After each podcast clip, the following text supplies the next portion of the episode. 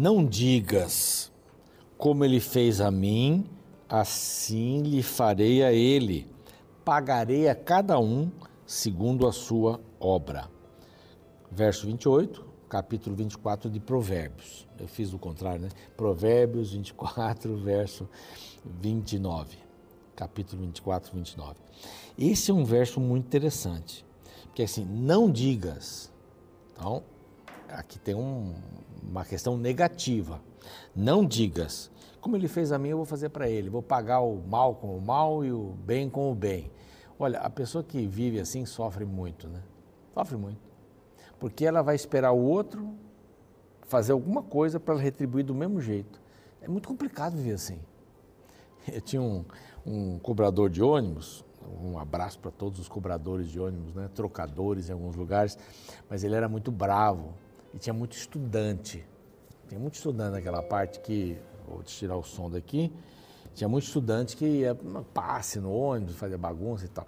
Aí ele tinha uma plaquinha em cima da, da cabeça dele, assim, na, na, na janela, dizia assim: a minha educação depende da sua. É muito triste viver assim. Esperar o que o outro vai fazer para eu reagir? Não, seja você. Tenha um padrão de vida. A vingança nunca foi uma coisa legal. A pessoa foi boa comigo, você é boa. Não, seja bom. Simplesmente seja bom. É um verso bacana esse. Guarde esse verso aí. Não diga, não vou pagar com a mesma moeda. Não, não precisa. Seja você um servo de Deus e faça as coisas que Deus gostaria que você fizesse para os outros. Tá bom? Simples assim. Essa é a palavra de Deus e este aqui é o programa Reavivados por Sua Palavra, aqui da TV Novo Tempo, todo dia às seis da manhã, a gente está junto. Estamos juntos para estudar um capítulo por dia. É, 1189 capítulos. Já passamos a Bíblia toda, mais de uma vez, e temos a alegria de estar voltando aqui. Já estamos é, aqui em Jó, terminando o livro de Jó. Vamos começar Salmos, que é um livro que eu gosto muito. Daqui a pouquinho, mais dois capítulos terminados, a gente já entra em Salmos. Mas é importante você saber que, além de estarmos todos os dias às seis da manhã, nós estamos também no YouTube. O nosso canal é Revivados por Sua Palavra NT. Esse é o nosso canal. NT no final é importante. Então, vai lá, se inscreva no canal, se inscreva, dê o seu like, clique no sininho para receber as novidades e compartilhe com seus amigos, tá bom? Nós, nós também estamos é, no Deezer, no Spotify, temos desde o primeiro capítulo de Gênesis até hoje. É muito legal, né? A gente está bem, bem atualizado aí, né? Com, com as gravações ali. E estamos no NT Play. No NT Play há outros conteúdos que você pode buscar ali. Agradecemos aos anjos da esperança, você que é anjo da esperança, anjo, anja, anjinho, que tem mantido o nosso trabalho aqui na Rede Novo Tempo. Rádio, TV, mídias sociais, cursos bíblicos, tudo isso pelos anjos da esperança. Quer se tornar um anjo da esperança? Nós agradecemos. Aqui está um WhatsApp para você mandar uma mensagem para se tornar um anjo da esperança também e apoiar a pregação do Evangelho em português e espanhol para todo mundo. E graças aos anjos da esperança nós temos aqui essa revista. Essa é mais uma revista. Temos várias, estudos sobre profecias, família, saúde, saúde mental, saúde física, né? Pais preparados filhos de caráter. Sensacional. São estudos bíblicos. A Bíblia fala aqui para você ter essa capacidade de disciplinar, né, de tratar com, com filhos rebeldes, né, uma idade que isso daí parece que aflora mais, mas vale a pena, você pode solicitar para este outro WhatsApp aqui, é bem simples, você vai dar seu endereço depois, vão pedir todos os seus dados, você vai receber pelo correio essa maravilhosa revista. Nós vamos para um intervalo, na volta, o capítulo 40 de Jó. É, estamos terminando essa, essa saga aqui. Então, não sai daí, voltamos já já.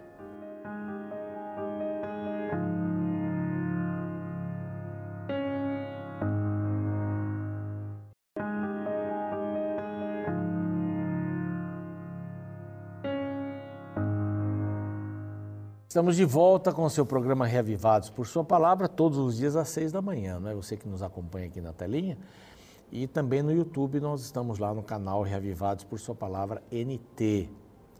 Vai lá, se inscreva no canal, clique no sininho para ter as novidades, para saber das novidades e também dê o seu like. Mas o mais importante, depois de tudo isso, é você compartilhar. Compartilhar o canal, compartilhar o programa do dia, um capítulo especial que você gostaria que alguém ouvisse e acompanhasse também, tá bom? Conte para os seus amigos, mande para os seus para suas listas aí de amigos. Então vamos lá. Só para recapitular, porque é uma coisa só. Capítulo 38, 39, 40 é Deus, Deus falando. Deus fala aqui até o 41, né? É, 41, 42.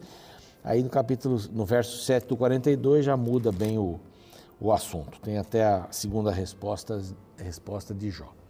Capítulo 38 até o 42, a gente encontra 77 perguntas que Deus faz para Jó.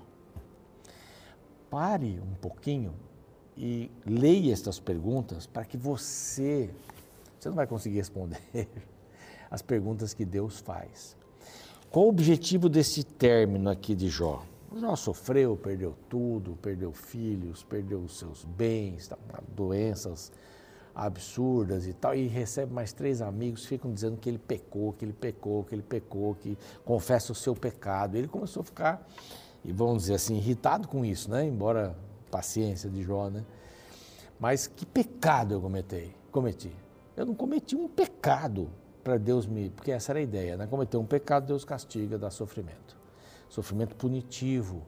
Aí vem depois Eliú e diz assim: é punitivo, mas também é preventivo. Deus já dá o sofrimento para você não pecar. Poxa, então é triste, hein? Então ele vai dar o sofrimento para a pessoa a vida inteira para não pecar. Então a gente fica perguntando, né? Ó oh, vida, ó oh, azar, né? O que, que eu fiz para merecer tudo isso, tal, tal, tal. Mas o capítulo 38, ele vem com uma pergunta. Desculpe. Você é capaz, Jó, de explicar a minha criação? Essa pergunta é para Jó, para mim e para você. Dá para explicar a criação de Deus? Então, alguns cientistas tentam explicar a criação de Deus, tirando Deus. E diz: não, foi um grande caldo, né? um caldeirão de uma sopa primeva de elementos que foram se juntando deram a vida. Aconteceu por acaso. O Big Bang estourou e de repente começou tudo. Tem várias teorias aí. Para explicar a criação de Deus. Então, essa é uma pergunta muito pertinente. Por que, que eu tenho que tirar Deus Deus inspirou os, os grandes cientistas do passado. Hoje, Deus precisa ser tirado para um cientista ser valorizado. Você entende que mundo terrível estamos vivendo? O ser humano já não sabe mais o seu tamanho. O ser humano acha que ele tem o tamanho de Deus. Aliás, o ser humano acha que ele é Deus. É um Deus. Deus está dentro de você até tem um pouco de verdade, né? Pode estar dentro de mim, mas dentro de você tem um Deus, aí já muda tudo. Então Deus pergunta isso: você é capaz de explicar? A ciência quer provar que Deus não existe e que tudo foi criado sem Deus. Só que essa mesma ciência, ela mostra que há um, há um planejamento, um designer, né? É um, é um plano. Deus fez assim. Então a ciência hoje alguns ramos da ciência, diz assim: bom, tudo bem, é, tem que ter algum poder maior mesmo para fazer tudo isso, mas não é Deus. Mas tem que ter um poder. Muito mais fácil dizer é Deus. Só que eu não vejo Deus, eu não meço a Deus né, como um ser humano. Não. Por isso que é surpreendente. Aí diz assim, Jó, você pode explicar? Aí cita vários, várias coisas, águas, fontes, tal, os fenômenos da natureza, etc. E agora, no, e agora não, e no capítulo 39, uns três versos antes aqui, ele começa a dizer assim: olha, tem vários animais que você não consegue controlar. Você é capaz de supervisionar a minha criação? De jeito nenhum. Então, duas respostas nós já temos aqui. Primeiro, você pode explicar? Eu não posso explicar. Eu tenho que crer na criação. Eu não explico a criação. Eu posso ver os fenômenos maravilhosos, velocidade da luz, uma série de coisas, os planetas. Se a Terra virasse um grau, meio grau no seu rumo, ou nós morreríamos de calor ou de frio. É, isso é surpreendente. A criação de Deus é surpreendente. Então, nós respondemos ontem, quer dizer, respondemos, nós vimos a pergunta de Deus, né? Capaz de supervisionar. E aí o, o capítulo 40, ele começa assim, que é o capítulo de hoje. Ele começa assim: Acaso quem usa de censuras contenderá com o Todo-Poderoso? Você que gosta de ficar levantando né, pelo em ovo e tudo mais, você pode contender comigo? Você vai me dar respostas para essas perguntas? Dá para explicar a minha criação? Dá para supervisionar a minha criação? Né? Quem assim arguia Deus, que responda, vai lá, responda. E qual foi aqui a primeira resposta de Jó? Foi uma resposta humilde. Deus mostra o seu tamanho e o ser humano entende o seu tamanho. Temos aqui um globo, né? Aqui está o, o mundo, está né? aqui, estão aqui os vários continentes, está aqui o Brasil. Você pode imaginar que eu estou aqui no estado de São Paulo, em Jacareí, é um pontinho tão pequenininho. A minha pessoa, aqui, aqui no estúdio tem quantas pessoas? Tem cinco pessoas. Eu só, só eu. Ocupo um espaço, mas muito micro aqui. É o mundo. Mas a gente olha para o universo. Que tamanho eu tenho? Quando Deus diz assim, dá para explicar o meu tamanho e o seu tamanho? Dá para você entender a diferença? Você não consegue, Jó. Você não consegue mover uma palha, porque eu sou o Criador. E olha a resposta de Jó, capítulo 3, é, capítulo 40, verso 3. Jó respondeu ao Senhor e disse: Olha só, sou indigno. Ele não deu nenhum preâmbulo. Ah, muito obrigado, Deus, bom dia. Né? Como é que vai o Senhor? Né? Como é que está aí? Como é que está o mundo aí? Como é que está o universo? Ele não bateu um papo com Deus. Deus faz duas considerações com ele, você explica e você pode supervisionar, e ele responde assim: sou indigno. Ponto. Então, esse era o ponto. Os, os amigos, entre aspas, de Jó, queriam que ele detectasse um pecado. Ah, eu minto, eu trapaço, eu sou desonesto. Ah, então por isso está sofrendo. Deus está punindo você. Por isso. Então, eles queriam essa resposta. Eliú vem, o quarto, que era o mais jovem, diz assim: não, o sofrimento vem para punir, mas também vem para prevenir. Deus dá o sofrimento para o ser humano saber o tamanho dele. É equivocado isso, uma coisa e outra.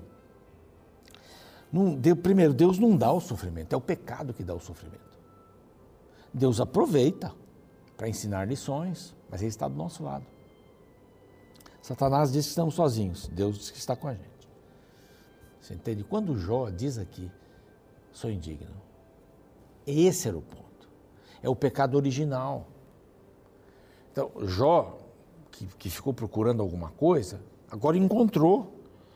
Por quê? Porque ele confessa ser um pecador. É isso. Isso é bem maior. Lógico, se eu vou detectar, vou dizer, Deus, olha, eu, eu olhei para uma mulher com intenções impuras, né? ou eu quis matar aquele meu chefe, né? aquela minha chefe. Ah, é um pecado específico, né? Mas a gente tem que entender que a gente tem um pecado, vamos chamar desse termo que a Igreja Católica usa, né? original. Eu sou um pecador. E quando ele responde assim, sou indigno, que te responderei eu? Olha só, eu sou indigno, ponto. Não é essa a conclusão que todos nós devemos chegar? Sem ficar dando muita desculpa. Hoje, pessoas, por exemplo, que um indivíduo bateu na esposa. Não, é o, é o seguinte, vamos explicar a situação desse camarada. Ele foi uma vítima da sociedade, porque a sua mãe, porque o seu pai, porque a sua escola, porque seus vizinhos, porque a sua saúde, porque isso. A gente tem uma porção de explicações para dizer que o indivíduo ele violou uma lei. Não é? Então, ele é um fruto da sociedade, sociedade que faz isso com as pessoas. Não, eu sou indigno. Lógico que há coisas que são movidas por razões psicológicas, psiquiátricas e tudo mais. Mas eu sou indigno. Essa é a conclusão que todos precisamos chegar diante de Deus. Sabe por quê? Porque senão eu não busco um médico. Eu tenho pessoas que eu conheço que estão doentes, mas não reconhecem. E aí não buscam médico. Por quê? Porque não estão doentes. Mas estão doentes. Não vão no médico. Eu preciso achar que eu estou doente para ir no médico. Não é assim? Só que aqui a gente diz assim: não, é a sociedade. Mudemos a sociedade que o ser humano vai melhorar. Não vai melhorar nada. É capitalismo, socialismo, direita e esquerda tem, não tem o, o plano político para melhorar, não existe. Isso é que a gente pode dizer, né? A teocracia talvez seja o único, né? Teocracia. Mas é isso, eu me sinto indigno, indigno. Ponho a mão na minha boca, ele diz aqui no verso 4. Eu vou falar o quê? O que eu vou falar? Eu sou indigno. Uma vez falei e não replicarei, aliás, duas vezes. Porém, não prosseguirei. Não vou falar mais nada, porque eu sou indigno, eu preciso do Senhor. Eu não posso explicar explicar a sua criação, eu não posso supervisionar a criação. Aí Deus faz mais uma pergunta. É a terceira parte do diálogo de Deus. Você é capaz de subjugar a minha criação? De dominar a minha criação? Bom, de explicar, de supervisionar, capítulo 39, 39 praticamente, e agora você é capaz de subjugar. Aí ele fala de várias coisas interessantes aqui. Vai falar um pouquinho sobre a justiça de Deus, as manifestações do poder de Deus a partir do verso 6. Então, o Senhor, do meio de um redemoinho, olha, uma coisa que não dá para controlar. não dá para controlar. Disse, ou respondeu a Jó: Cinge agora os lombos como homem. Eu vou te perguntar, né? Eu te perguntarei e tu me responderás. Acaso anularás tu, de fato, o meu juízo? Ou me condenarás para que te uh, justificares? Era o que ele queria. Ele queria que Deus viesse para dizer assim: não, filho, você é assim, assado. Ou você fez esse pecado, aquele, por isso que eu dei isso. Deus não ia dizer isso, porque não é assim que funcionam as coisas com Deus. Não tem sofrimento uh, como punição. Tem como consequência, mas não punição. E era isso que os amigos de Jó estavam querendo colocar na cabeça dele. Você vai anular o meu juízo? Quem vai anular o juízo de Deus? Entender bem isso, né? O que Deus julga certo e errado, você é capaz de anular? Agora nós fazemos isso. É que a gente vive nessa era da pós-verdade. Então, a verdade é minha, não é de outro. Não tem absoluta verdade.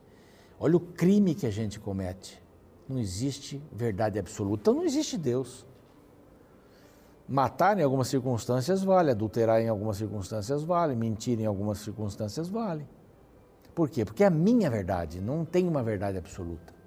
Só que além de tudo isso, cada sociedade faz as suas regras básicas, né? Nós temos aí as nossas leis também. Aí vai falar sobre outras coisas. Orna-te, pois, de excelência e grandeza, só Deus. Verso 10. Veste-te de majestade e de glória, ah, só Deus. Nós somos imperfeitos. Por mais que estejamos bonitos, tecidos caros, costureiros, alfaiates caríssimos, não é roupas com grife cara, por mais que a gente faça cirurgias para mudar aí os defeitos que a gente acha que tem, lentes de contato para mudar a cor dos olhos. Por mais que você tome banho de sol para ficar mais moreno, ou lá no Japão, toma banho de sol com luva, né, para não ficar, não ficar escuro, porque o, o chique lá é ficar branquinho. Então, quem, quem, quem, quem vai ficar atrás dessas coisas? Você pode se vestir como uma majestade e glória. Isso é uma coisa que transcende, não é minha. Bom, Aí vai falando, né? Olha para todo soberbo e humilha-o. Deus faz isso. Calça os pés dos perversos no seu lugar. Cobre-os juntamente no pó. Quer dizer, Deus está acima de qualquer coisa. O meu tamanho, diz Deus, e o seu tamanho. O dia que você reconhece isso. E ele fala de dois animais, o hipopótamo aqui, que tem força e tal. E quem deu essa força? Foi Deus. Alguns acham que esse hipopótamo aqui é, é, bem aquático, mas até acham que é um elefante e tal. Não importa, mas são animais extraordinários. O meu animal predileto é elefante, né? Esse é um animal fantástico, tem uma vida lindíssima. Mas ele diz assim: acaso alguém pode apanhá-lo? Verso 24, quando ele, ele está olhando ou lhe meter um laço no nariz, está né? Tá falando aqui ainda da, dessa obra-prima desse animal, desses animais fantásticos que Deus tem.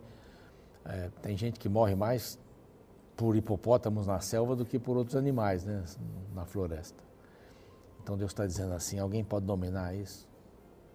Eu posso. Eu sou o Senhor de todas as coisas, o Senhor da sua vida. Está passando por um problema, uma necessidade, Deus é maior. Tem uma frasezinha, né? Não diga, não diga o, o tamanho do seu problema para Deus, mas diga para o problema o tamanho do seu Deus. Isso faz toda a diferença. Vamos orar.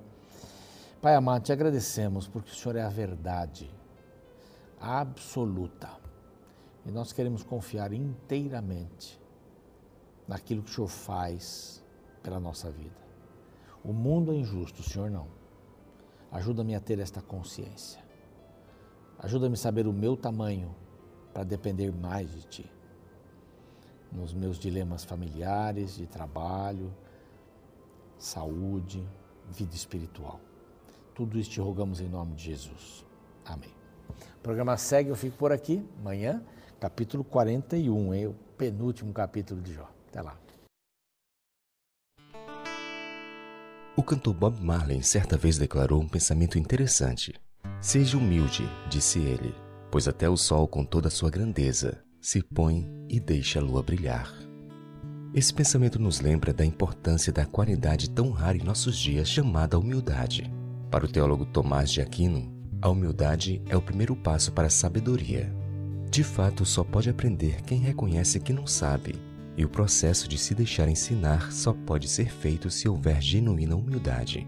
O capítulo 40 do livro de Jó decide se abrir para a grandeza do conhecimento de Deus. A partir do verso 3, ele declara: Que te responderia eu? Ponho a mão na minha boca. Uma vez falei e não replicarei. A Bíblia revela que Jó finalmente descobriu que, ao invés de ficar falando, ele deveria se calar e ouvir mais. Ao invés de tentar ensinar, ele deveria aprender. No lugar de se achar o mestre da situação, ele não passava de um mero aluno. Jó precisava abrir seus olhos através dos óculos da humildade.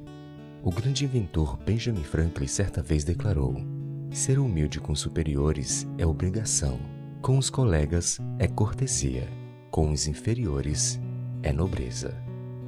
Interessante pensar que a humildade nos abre para a possibilidade de sempre aprendermos algo novo em situações novas, mesmo diante de pessoas que achamos que não têm nada para nos ensinar.